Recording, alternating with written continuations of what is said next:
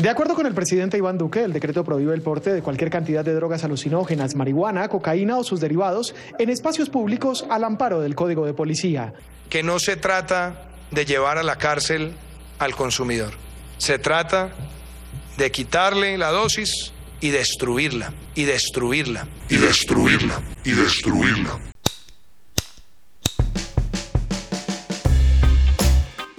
Estás a punto de escuchar el podcast La Voz del Cannabis, un programa que llega a ti inspirado en el amor y la pasión de un grupo de amigos por el autocultivo legal y las experiencias provenientes de la milenaria planta del cannabis.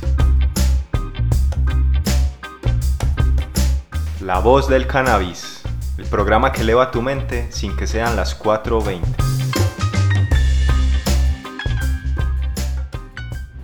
Advertimos que nuestro contenido es para mayores de edad. No motivamos el consumo de cannabis o malas prácticas que puedan llevarse a cabo con la planta. Ahora sí, empecemos.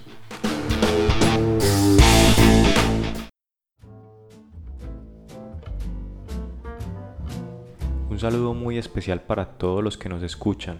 Somos La Voz del Cannabis, el programa que eleva tu mente sin que sean las 4.20. En el capítulo que escucharán hoy, nuestro host Andrés realizó un viaje a la ciudad de Bogotá en Colombia para tener un encuentro muy especial con la leyenda de Pepe Grillo.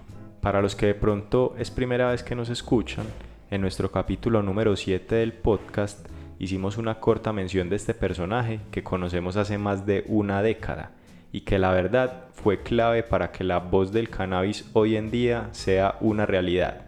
Resulta que hoy en día Pepe Grillo es un politólogo graduado de la Universidad Nacional de Colombia, pero no cualquier politólogo, porque a pesar de los años, Pepe Grillo nunca dejó atrás su pasión por la milenaria planta del cannabis. Todo lo contrario, hoy en día nuestro amigo hace parte de un grupo de investigación enfocado en el cannabis y todos los potenciales que esta milenaria planta puede tener para la sociedad colombiana. Esperamos que disfrutes esta charla, que aprendas y, por qué no, que te animes a ser parte del movimiento y la causa de nuestro amigo Pepe Grillo.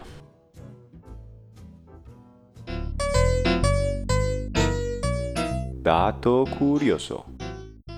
Resulta que en los Estados Unidos el consumo de marihuana con fines recreativos, como en muchas otras partes del mundo, aún no es legal, a diferencia del consumo con fines terapéuticos.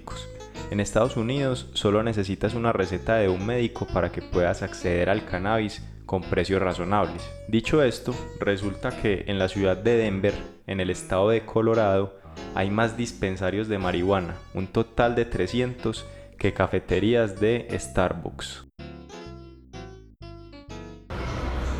La voz del cannabis rodando por la capital.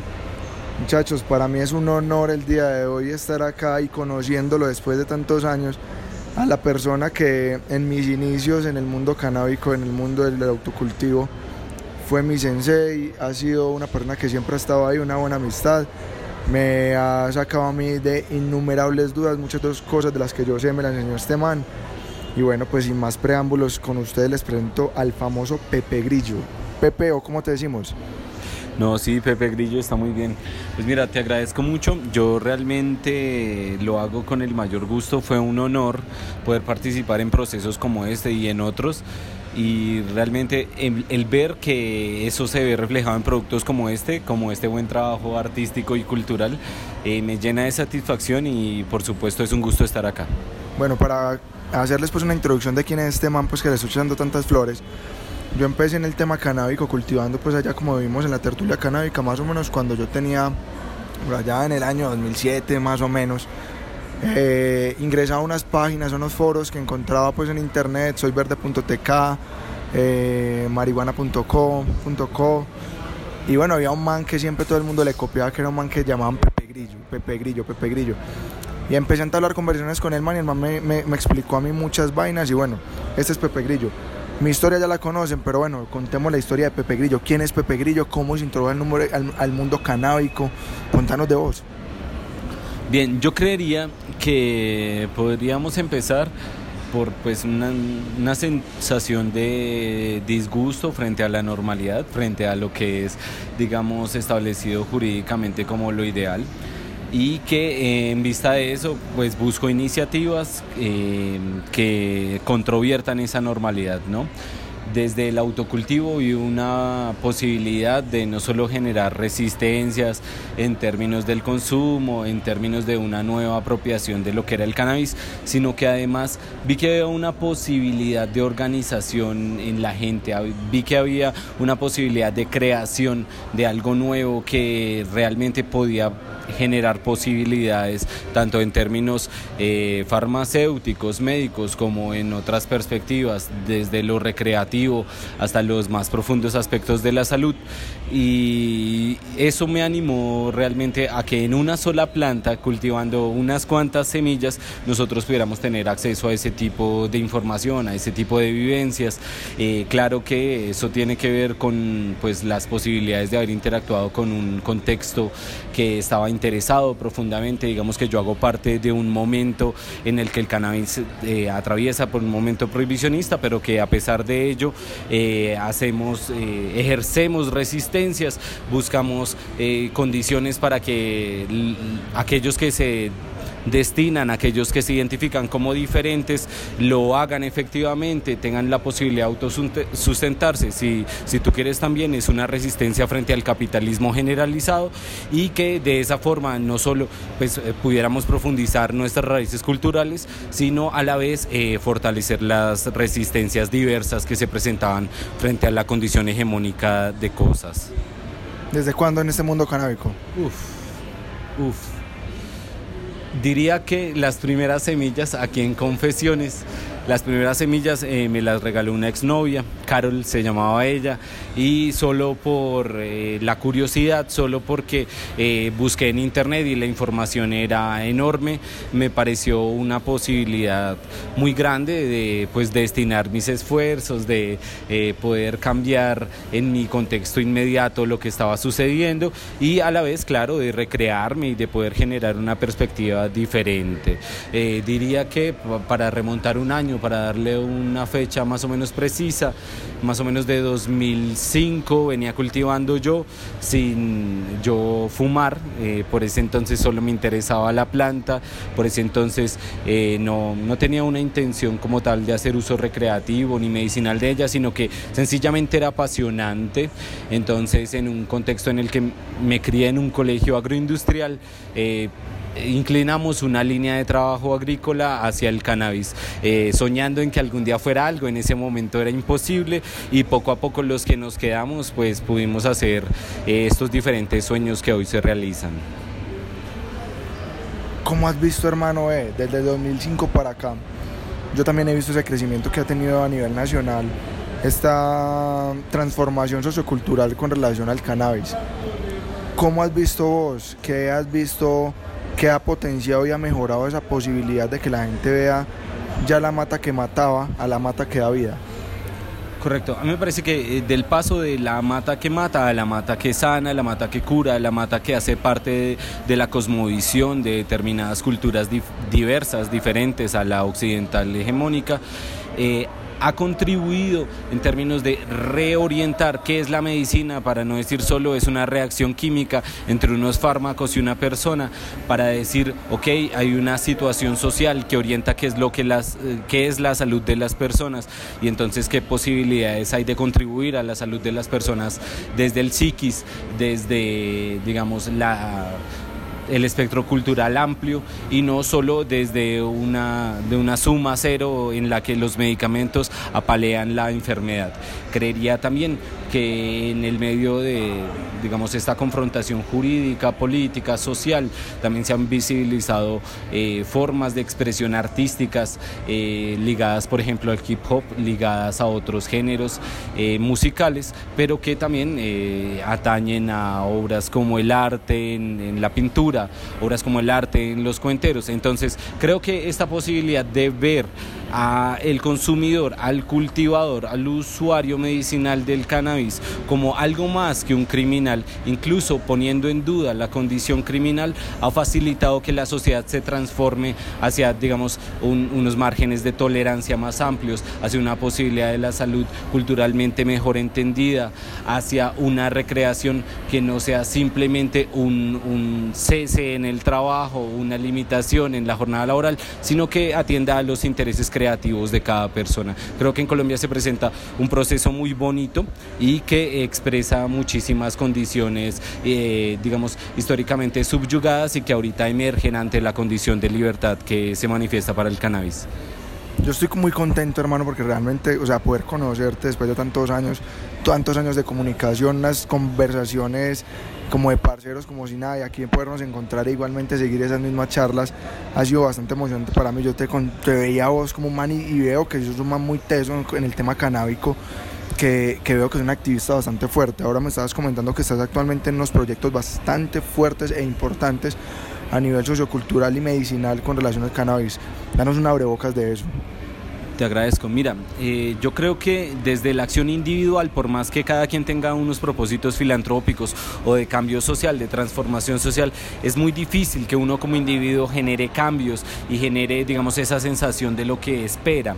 Entonces, no hay otra forma que la organización, la organización de los distintos saberes, de las distintas profesiones, de las distintas perspectivas culturales, para que eh, realmente en conjugación, en armonía, puedan hacer frente a lo que es la política prohibicionista en ese marco pues nos organizamos desde la Universidad Nacional, pero luego hacia otras universidades públicas y luego privadas, eh, como GIEC, eh, Grupo Interdisciplinar de Estudios sobre el Cannabis. Eh, es una experiencia que ya data de hace seis años. Entonces buscamos inicialmente hacer un estudio interdisciplinar de todas esas cuestiones que considerábamos dudosas o que quedaban turbias dentro de la legislación que aparentaba ser tan clara y que de esa forma pudiéramos profundizar eh, entendiendo qué es lo que realmente es el fenómeno del cannabis.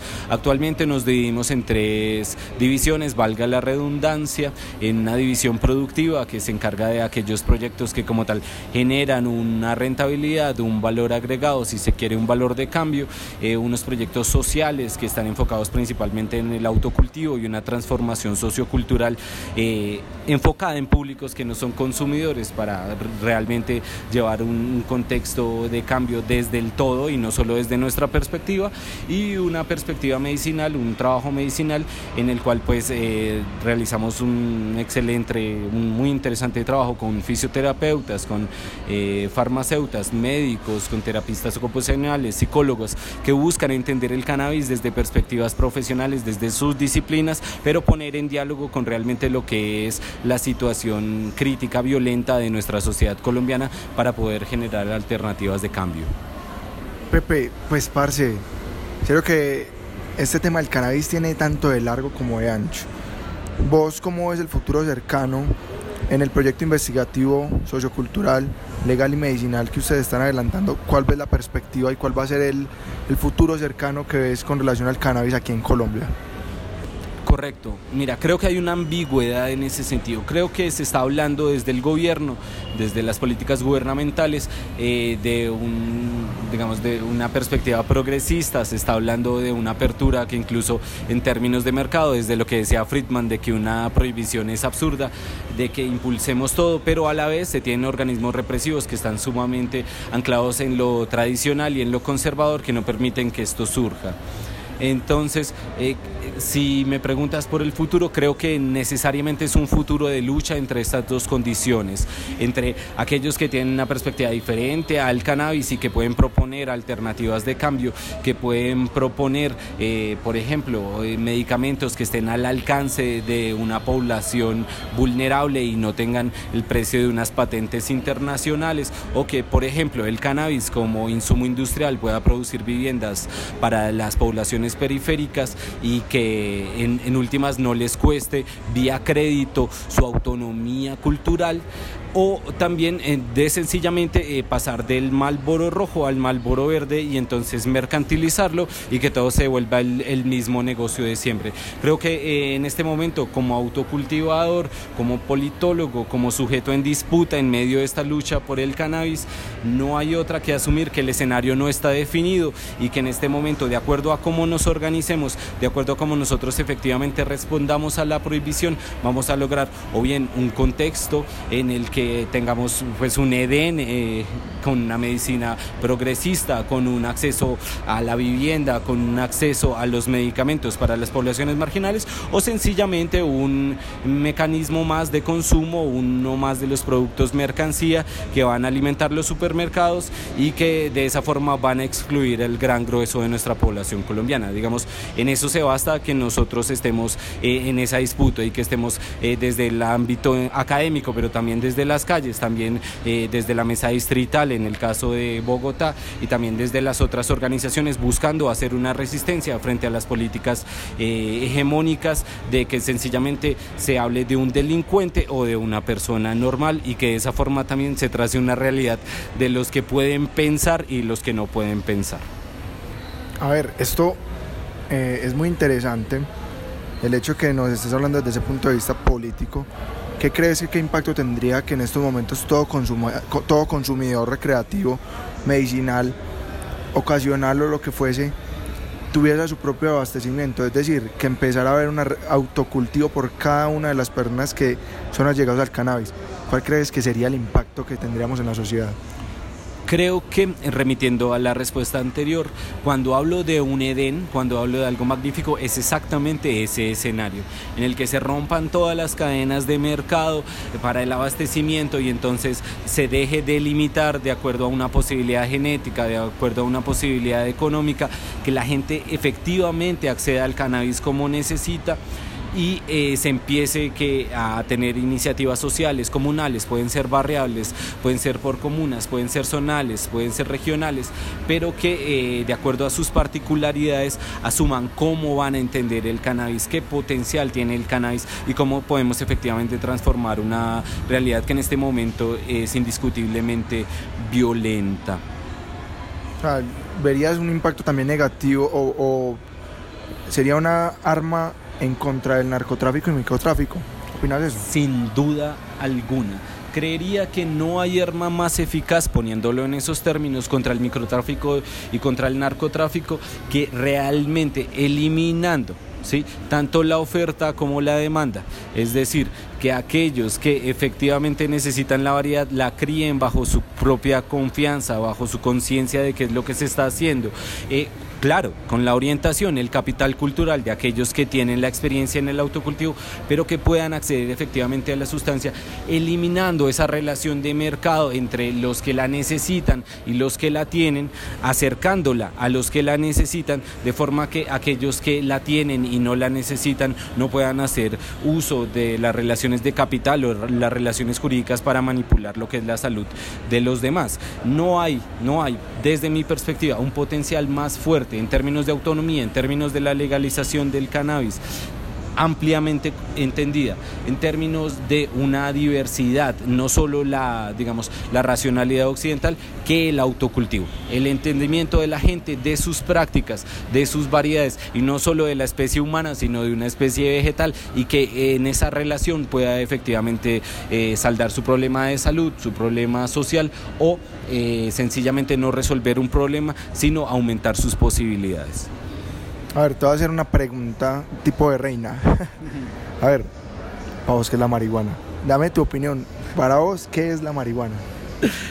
Bueno, es, es una pregunta esencialmente difícil. sí, pregunta de reina. Claro, esencialmente difícil. Pero creería que eh, pues la marihuana es tan amplia, hay tantas significaciones como eh, la gente que la suma. La marihuana puede ser, bien, la planta, la mata que mata, si uno sencillamente asume los conceptos simplistas del Estado y de la política prohibicionista, o puede ser efectivamente una alternativa energética, ¿sí? una alternativa recreacional, una alternativa medicinal, una alternativa que genere autonomía en términos alimentarios para las regiones. Es decir, el cannabis, la marihuana en este momento son muchas cosas al tiempo. Creería que eh, en eso es precisamente lo que radica la disputa, en entender si la marihuana viene siendo una solución para los problemas que vivimos o si viene siendo una profundización del problema. Evidentemente yo me identifico con la primera perspectiva, ¿sí?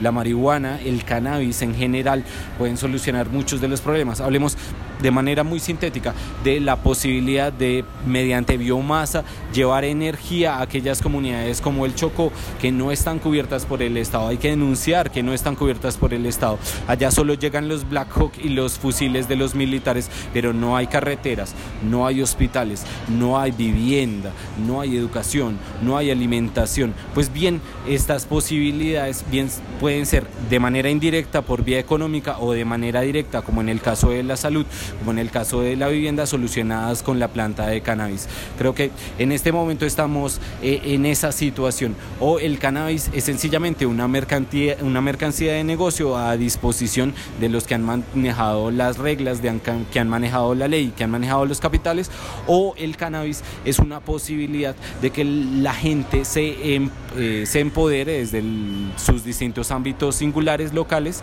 para hacer una resistencia al Estado.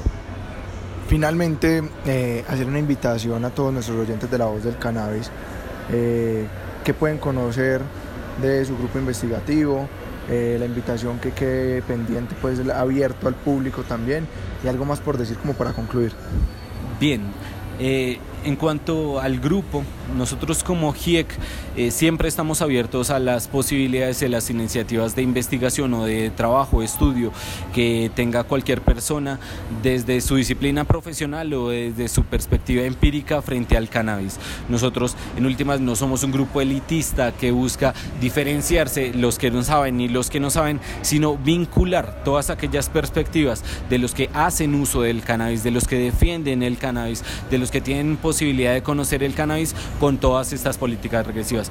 Como GIEC, Grupo Interdisciplinar de Estudios sobre el Cannabis, establecido principalmente en Bogotá, hemos buscado eh, sectores de Medellín, hemos buscado eh, complementarnos con el activismo de Cali, hemos buscado no solo dentro de las ciudades principales, sino dentro de las ciudades periféricas, complementar esos otros trabajos que actualmente llevamos eh, de forma que hagan un solo bloque para confrontar esta situación opresiva.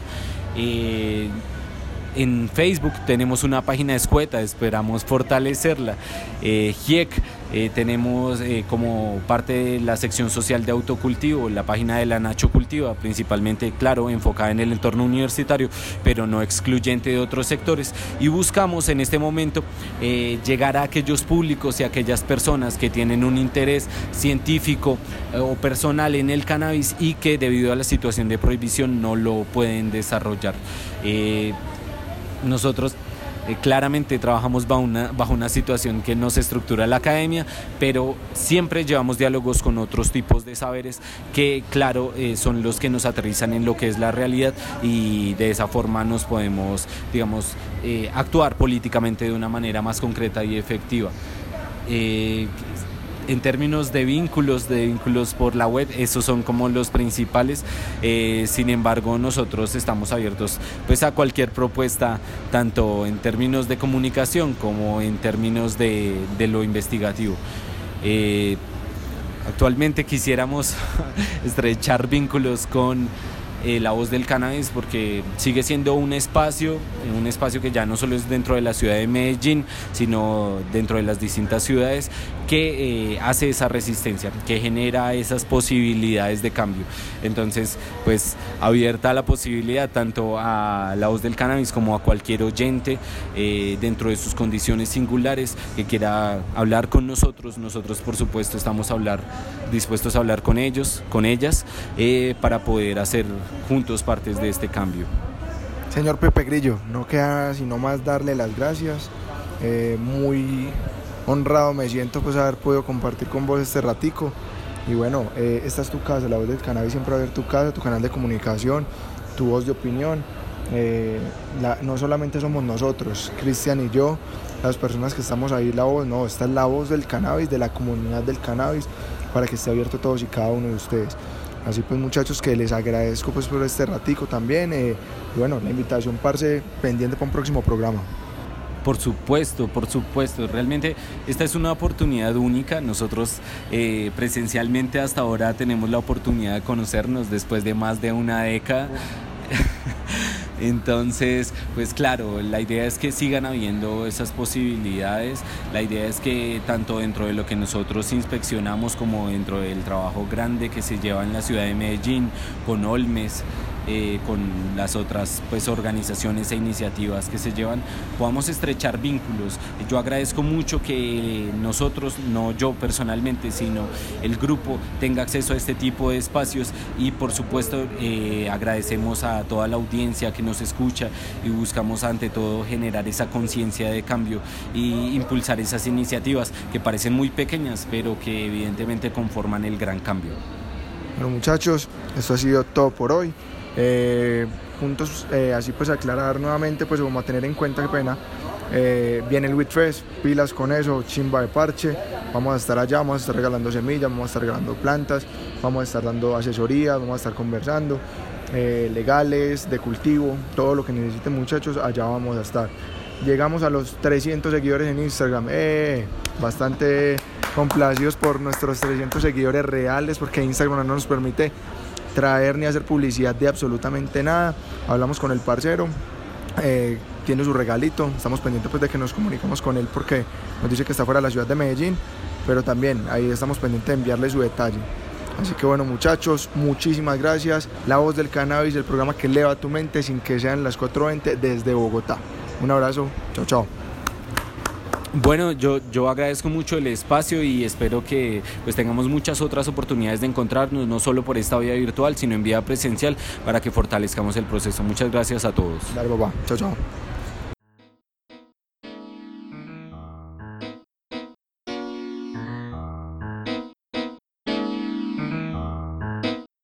Bueno amigos, hasta acá llega nuestra entrevista con la leyenda de Pepe Grillo.